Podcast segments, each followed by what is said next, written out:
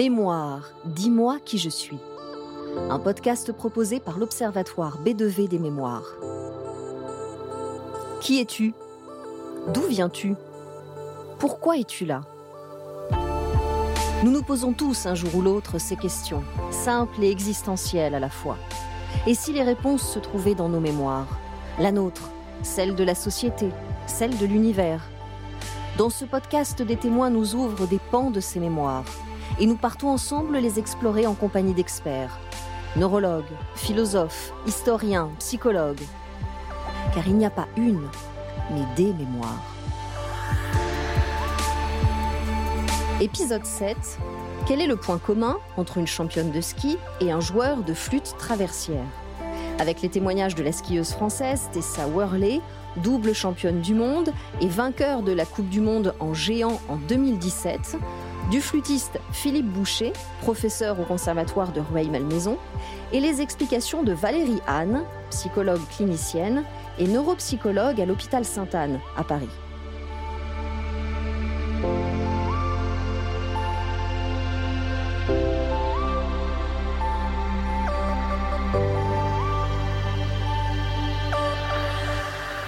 Mes petits gestes avec euh, mon technicien qui s'occupe euh, de régler mon matériel avant le départ.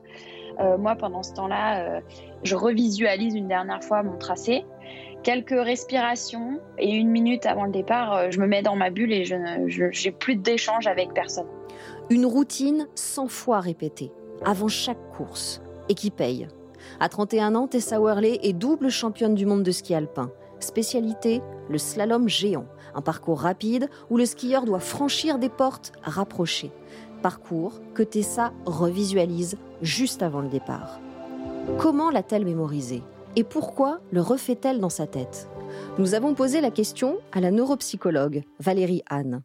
C'est important ce que dit Tessa, euh, l'idée de se mettre en fait dans une bulle parce que l'idée c'est de s'extraire en fait de tous les stimuli extérieurs pour pouvoir en fait focaliser son attention.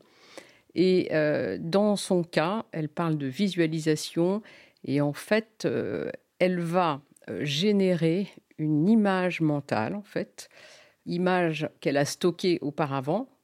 Elle a dû faire du, du repérage. Donc, elle a stocké en fait un trajet qu'elle va réactiver. C'est coûteux sur le plan cognitif, donc l'importance en fait euh, de ne pas être distraite, d'être dans une bulle. Et elle va refaire euh, le trajet rapidement dans sa tête. Dans sa tête et avec ses mains. On voit souvent en effet les skieurs professionnels, les yeux fermés juste avant le départ, en train de dessiner le trajet de la course avec leurs mains en l'air. C'est quelque chose que je fais, je pense que tous les skieurs le font d'ailleurs, parce que euh, c'est le seul moment où on peut où on peut avoir des informations euh, sur la piste et se les remémorer et en fait s'imaginer euh, dans ce tracé.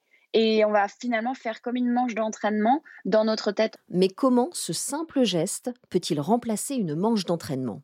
Les sportifs utilisent beaucoup l'imagerie mentale euh, parce qu'en fait, quand on génère une image mentale, le cerveau emprunte exactement les mêmes réseaux que lorsqu'on exécute cette action à tel point qu'il y a des chercheurs, des brillants chercheurs comme Marc Gendro ou Angela Sirigu qui ont travaillé dans ce domaine-là et qui ont montré qu'il y avait même des marqueurs physiologiques. C'est-à-dire que si on recherche une réponse électrodermale, on cherche en fait des signes neurovégétatifs comme la respiration, le rythme cardiaque, eh bien on a exactement les mêmes sensations que quand on réalise le geste. Tessa va donc ressentir les mêmes sensations que pendant la course, simplement en visualisant le tracé. C'est comme une révision physique de dernière minute. Mais pour cela, Tessa a dû mémoriser le tracé. C'est une autre étape, en amont, la reconnaissance du parcours, et elle a très peu de temps pour le faire. On a une reconnaissance le matin, avant les deux manches euh, de course, qui nous permet de voir bah, l'état de la piste, euh, le, tracé, euh, quelle est la distance entre les virages, quel va être le rythme. On a le droit de la descendre une seule fois mais on n'a pas le droit de la descendre à vitesse rapide. C'est-à-dire qu'on a euh, souvent entre trois quarts d'heure et une heure sur la piste pour, euh, en partant du départ jusqu'à l'arrivée, euh, reconnaître à vitesse quasiment zéro. Quoi. Donc on, est en souvent on est en dérapage, on peut s'arrêter, on peut même remonter un petit peu à pied, on, peut avoir plusieurs points de vue si on a envie. J'essaye de, m'imaginer les sensations, j'essaye de, de me visualiser déjà dedans. Je me positionne, j'essaye d'habituer mon regard en fait à, à ce qu'il va voir au moment euh, où je vais passer à, cet endroit-là. Parfois, on appelle ça des portes en aveugle, donc c'est des endroits où on ne sait pas où la porte d'après euh, sera, on la verra qu'au dernier moment. Donc, euh, essayer de visualiser un petit peu par rapport à des repères, ben, à peu près où sera cette fameuse porte pour pas être surpris, pour pas faire complètement une faute de trajectoire. C'est une visualisation à l'arrêt pour se rendre un petit peu compte. Et après, il faut arriver à transcrire ça en, vitesse réelle euh, avant, avant la manche. Quoi. Comment Tessa arrive-t-elle à retenir autant d'informations en si peu de temps? Et comment arrive-t-elle à les retranscrire en gestes? Valérie Anne nous explique ce qui se passe dans le cerveau de Tessa quand elle reconnaît le parcours. Alors, elle dit une chose je trouve merveilleuse. Elle commence pas par dire je visualise. Elle dit je vais faire une reconnaissance. Quand on dit reconnaissance, en fait, reconnaissance, c'est on va euh, voir quelque chose qu'on connaît peut-être un peu. Quand elle dit je reconnais, je ne suis pas en fait en prise directe avec ce que je vois, j'ai déjà des connaissances. En fait, euh, c'est ça, elle a, j'imagine, des milliers d'heures de pratique. Et elle va utiliser en fait les connaissances qu'elle a, différents vecteurs avec son corps, mais aussi sa perception. Tout ça, elle va utiliser et bon, elle va reconnaître les lieux, mais elle a déjà toute une procédure, à la fois stratégique, c'est-à-dire quels sont les, points clés à, visualiser, des sensations corporelles, et finalement, elle est déjà en fait dans une représentation, dans un traitement qui traduit finalement l'activation de différents types de mémoire. Et si vous voulez, on peut expliquer ça, ce mécanisme, quand elle euh, découvre la piste et quand elle, elle fait euh, son entraînement, ce sont des processus qu'on appelle euh, bottom-up. C'est la perception qui est au premier plan. donc c'est un système ascendant. C'est la perception en fait que l'on a, que l'on stocke, et on engrange des connaissances sur cette, ce trajet, cette image. Mais le but ensuite, c'est d'utiliser des processus, cette fois, top-down, des procédures donc descendantes, c'est-à-dire qu'on a acquis en fait un, percept, une perception, c'est bien stocké, mais on va ajuster notre perception en fonction de la connaissance que l'on a. C'est-à-dire que ce n'est plus quelque chose de nouveau. C'est ça aussi l'imagerie mentale, c'est-à-dire que on va euh, d'abord être en situation, on utilise notre mémoire perceptive pour capter, pour stocker cette information, mais ensuite on va la travailler et quand on, sera de nouveau en fait dans, une situation de, par exemple d'un parcours ou d'une piste, on sera bien sûr en, lien direct avec sa perception, sauf qu'elle sera modulée par cette perception qu'on a eue auparavant et sur laquelle on a travaillé. Donc il y a déjà eu en fait une, un traitement, une représentation, je dirais, une représentation euh, en mémoire. Lorsqu'elle reconnaît le tracé, Tessa enregistre donc une représentation de ce tracé dans sa mémoire, enrichie de ses perceptions et de ses connaissances des compétitions. Reste, comme elle le dit, à retranscrire cette représentation en vitesse réelle, car la victoire se joue à quelques centièmes de seconde parfois c'est pas forcément évident de s'en rendre compte euh, à la reconnaissance. Parfois, ben c'est euh, sur la piste même qu'on découvre un petit peu le rythme et qu'il faut arriver à s'adapter euh, au fil de la manche, à faire confiance en son instinct et en, ouais, la mémoire du corps, quoi, qui, sache exactement quoi faire au bon moment. Donc, c'est des automatismes clairement qu'on met en place pour que le corps puisse réagir par la suite à, à des situations bien différentes. Quoi. À entendre Tessa, la mémoire perceptive activée pendant la reconnaissance du tracé ne suffirait pas toujours. Elle évoque ici une mémoire du corps et des automatismes. Nous avons demandé à Valériane comment ils se mettent en place. En neuropsychologie cognitive, on va utiliser un terme un peu différent. On va parler de mémoire perceptive, et qui fait appel à différents sens, que ce soit le, le corps, le toucher, la vue, l'audition, etc. Et la mémoire des procédures. C'est très intéressant ce que dit Tessa parce qu'elle va parler de cette mémoire corporelle et de ses automatismes. Et puis, si je, retiens bien, elle a aussi parlé un petit peu d'instinct, un peu de peut-être de lâcher prise un peu. Eh bien, c'est pas euh, surprenant parce que ces deux systèmes de mémoire à long terme sont des mémoires dont on dit que la récupération est implicite. Ça signifie quoi? Ce sont des, des systèmes de mémoire qu'on récupère de manière inconsciente, c'est-à-dire je ne peux pas me dire tiens là je décide euh, d'aller recontacter en fait des impressions corporelles. Non, ça ça se passe pas comme ça. Il va y avoir en fait un effet on va dire d'amorçage, c'est-à-dire qu'on va avoir un petit truc, un mot, un geste, une impression qui va aller réactiver en fait une sensation. Mais euh, tout ça est inconscient euh, et ça se met en place très très tôt et ça ne fonctionne qu'avec la répétition répéter, répéter, répéter pour que ça se routinise. Alors peut-être un mot quand même sur l'automatisation. C'est un fonctionnement qui est extrêmement euh, économique pour le cerveau. Euh, on l'utilise tous. Pourquoi? Parce que euh, c'est moins coûteux. Quand on, se laisse aller à des procédures, quand on, s'appuie sur des automatismes, et, sachez que toute la journée on, fait ça, parce que sinon je pense qu'on aurait une tête épuisée à la fin de la journée. En fait, on met au repos des régions qui sont extrêmement impliquées pour mobiliser les ressources attentionnelles dans les situations nouvelles. Et ces régions-là qui sont coûteuses sur le plan cognitif, on va les laisser intervenir seulement quand c'est nécessaire, quand il faut s'adapter à une situation. Par exemple, il y a un imprévu, c'est là qu'il va falloir, euh, on va plus pouvoir passer en automatique. C'est aussi là que le stress arrive. Pour faire face à ces imprévus pendant une compétition, Tessa a trouvé un truc pour activer ses automatismes. Un amorçage, comme dit Valérie Anne.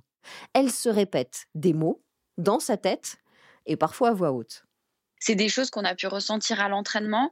Et du coup, euh, ces choses-là, on essaye de les, de les réduire en un mot ou deux mots pour pouvoir euh, reproduire en fait euh, ce geste ou, cette sensation sur, sur la compétition.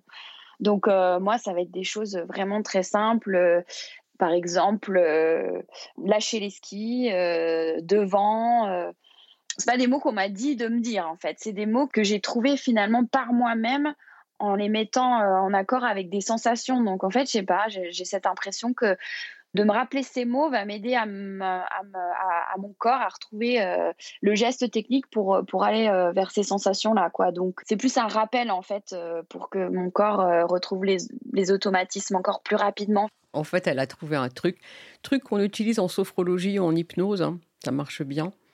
On va alors là, à partir de son système, on va dire sémantique, hein, la mémoire sémantique, la mémoire à long terme sémantique est une mémoire un petit peu encyclopédique, notre dictionnaire, notre langage et aussi la symbolique en fait des mots. Je dis ça parce que on lui a pas imposé les mots. C'est elle qui les a choisis. Probablement qu'il y a une valeur aussi affective, mais en tout cas, elle s'est bien appropriés. Ils ont du sens pour elle. Alors les mots en fait qu'on utilise par exemple pour les sportifs, ça peut être des mots ou des images. Ils sont, ils ont très souvent, même toujours, une connotation positive. Hein, parce que l'idée c'est je dois réussir. Alors qu'est-ce qui va faire? Qu'est-ce que je vais utiliser finalement comme amorçage? Pour me permettre d'être dans une optique de, réussite. Je me rappelle d'une compétition où j'ai été extrêmement stressée parce que bah, je jouais euh, euh, bah, finalement toute ma saison. A un classement, un classement sur, sur une dernière manche. Et en fait, euh, là, pour le coup, je me suis vraiment vue me répéter des mots tout au long de ma manche, à chaque virage. Et ça m'a aidé en fait à rester dans l'action, dans, dans, ma concentration et à pas et finalement à pas sortir de ma bulle et à pas laisser le stress m'envahir. Il faut pas qu'elle soit dans une situation nouvelle. Il faut qu'elle soit dans des routines.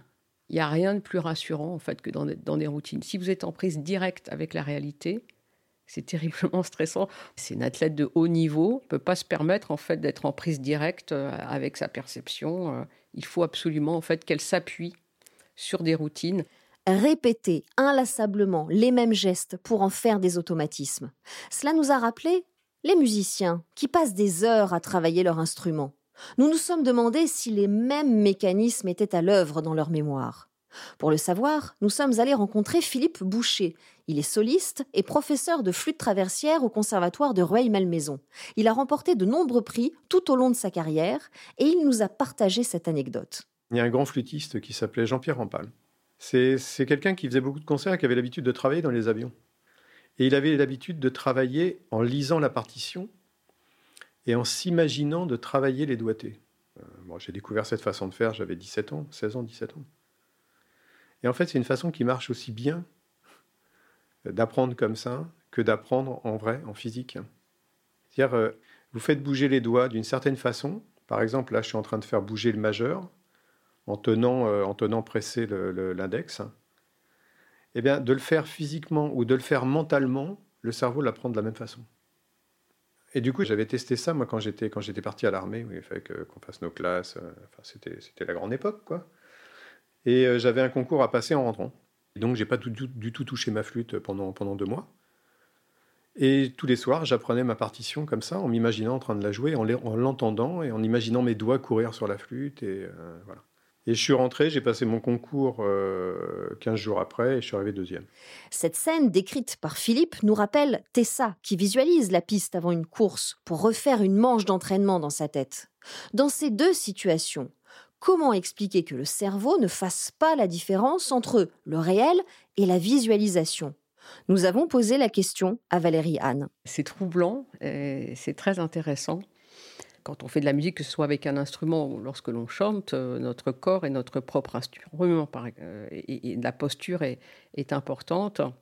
Eh bien, euh, c'est comme pour le sport, c'est-à-dire qu'on emprunte les mêmes trajets. Il y a même des études qui montrent, par exemple, un geste répété dans le sport, ou ça pourrait être, par exemple, un air répété par un flûtiste ou un pianiste, peu importe.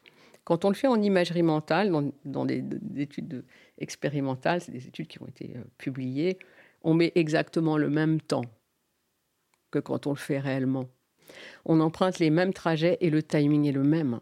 Donc effectivement, euh, ça a tout son sens en fait euh, de travailler sur son imagerie mentale parce que le cerveau fait le travail quoi, comme si on était en prise directe, comme si on était online quoi, avec l'instrument. Comme Tessa, Philippe utilise donc sa mémoire perceptive pour pouvoir se visualiser en train de jouer. Et, comme Tessa, il a lui aussi sa routine avant un concours.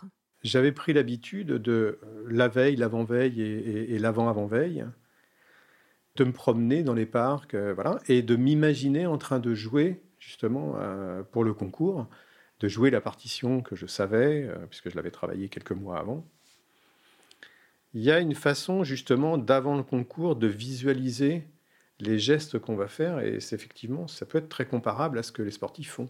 Il dit une chose importante, là c'est la psychologue qui parle plus que la neuropsychologue. Euh, il fait ça dans un parc.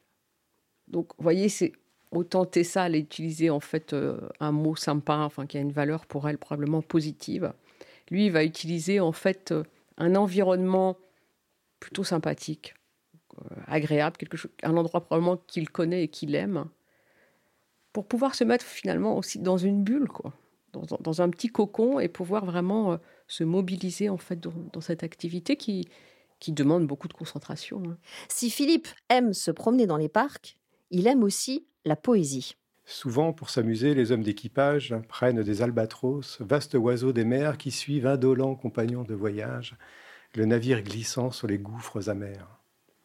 Quand vous vous récitez une poésie ou euh, une tirade de théâtre ou euh, ce que vous voulez, quelque part, vous avez une représentation visuelle du texte. C'est la même chose en musique. C'est-à-dire que, est-ce que c'est le pouvoir de l'imagination? Certainement.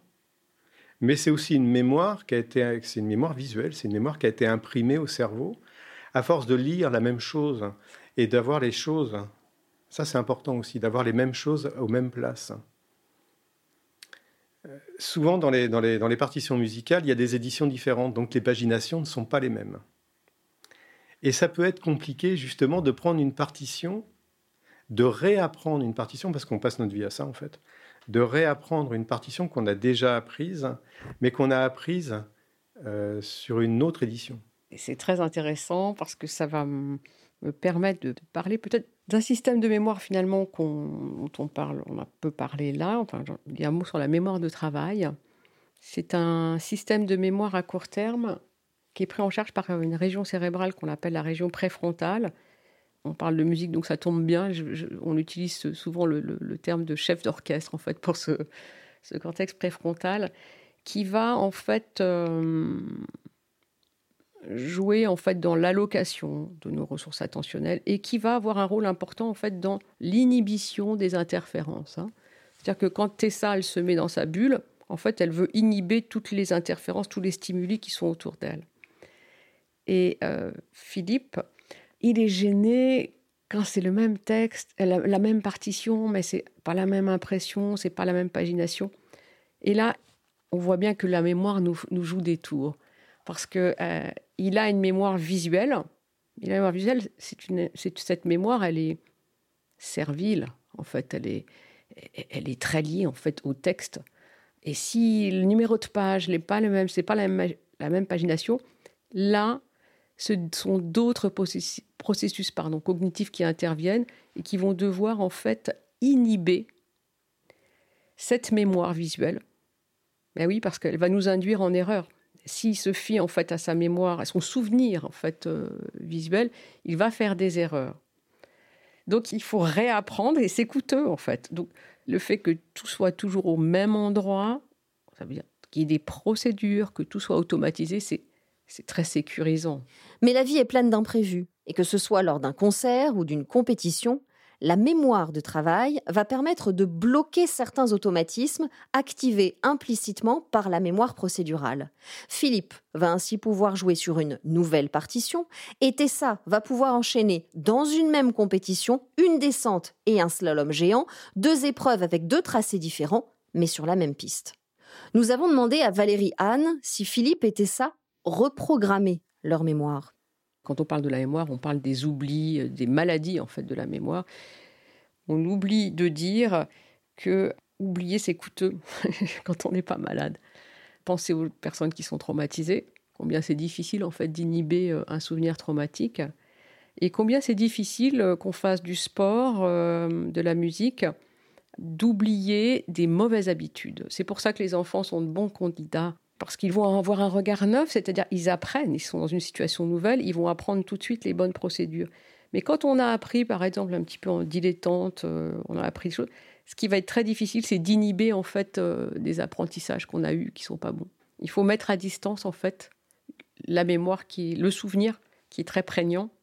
Il faut le mettre à distance pour euh, pouvoir se focaliser sur un autre apprentissage.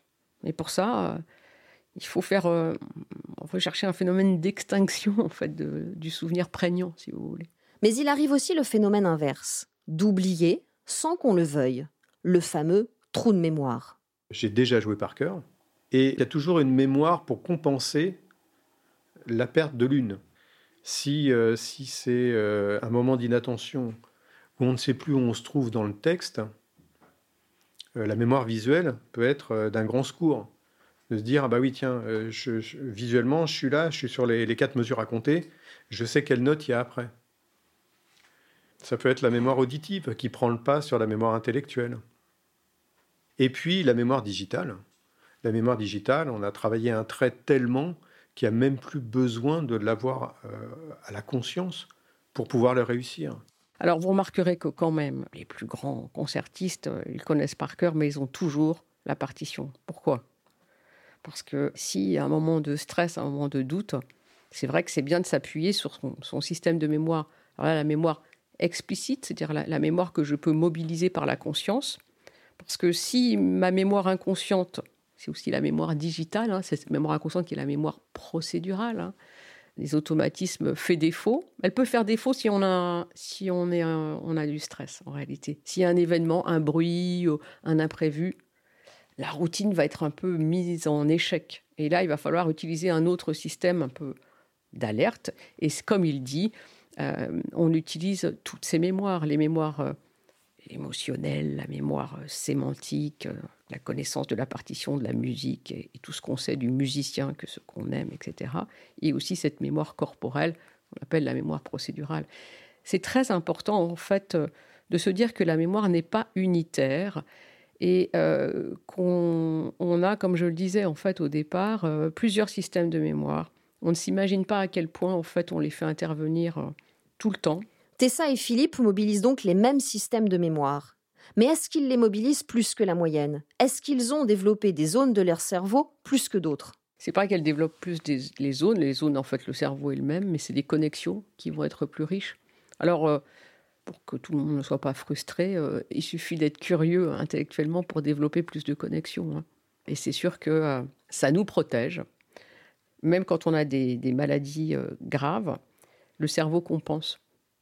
Et plus on a dans notre vie en fait été curieux, on a eu des expertises, on a été passionné par quelque chose, on a donc développé en fait des réseaux neuronaux que ceux qui ne font rien ne développent pas on est plus à même de compenser, parce que le cerveau ne fait que compenser. Et très justement, euh, je crois que c'était ce que disait Philippe, euh, quand une mémoire fait défaut, euh, il y en a toujours une autre qui prend le relais.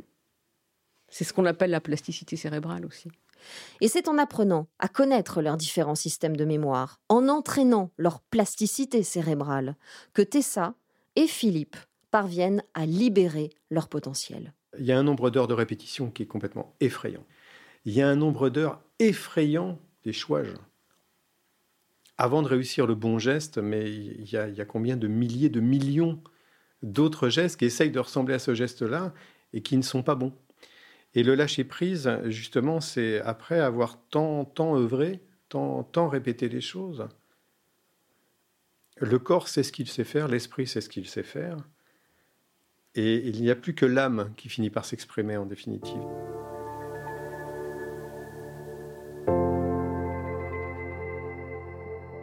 Mémoire, dis-moi qui je suis, un podcast proposé par l'Observatoire B2V des mémoires, membre du groupe B2V. Invité de cet épisode, la skieuse Tessa Worley, double championne du monde, le flûtiste Philippe Boucher, professeur au conservatoire de Rueil-Malmaison, et Valérie Anne, neuropsychologue à l'hôpital Sainte-Anne à Paris et autrice du guide de diagnostic neuropsychologique aux éditions de Buck. Si vous avez aimé cet épisode, Parlez-en autour de vous et abonnez-vous pour ne pas rater les prochains.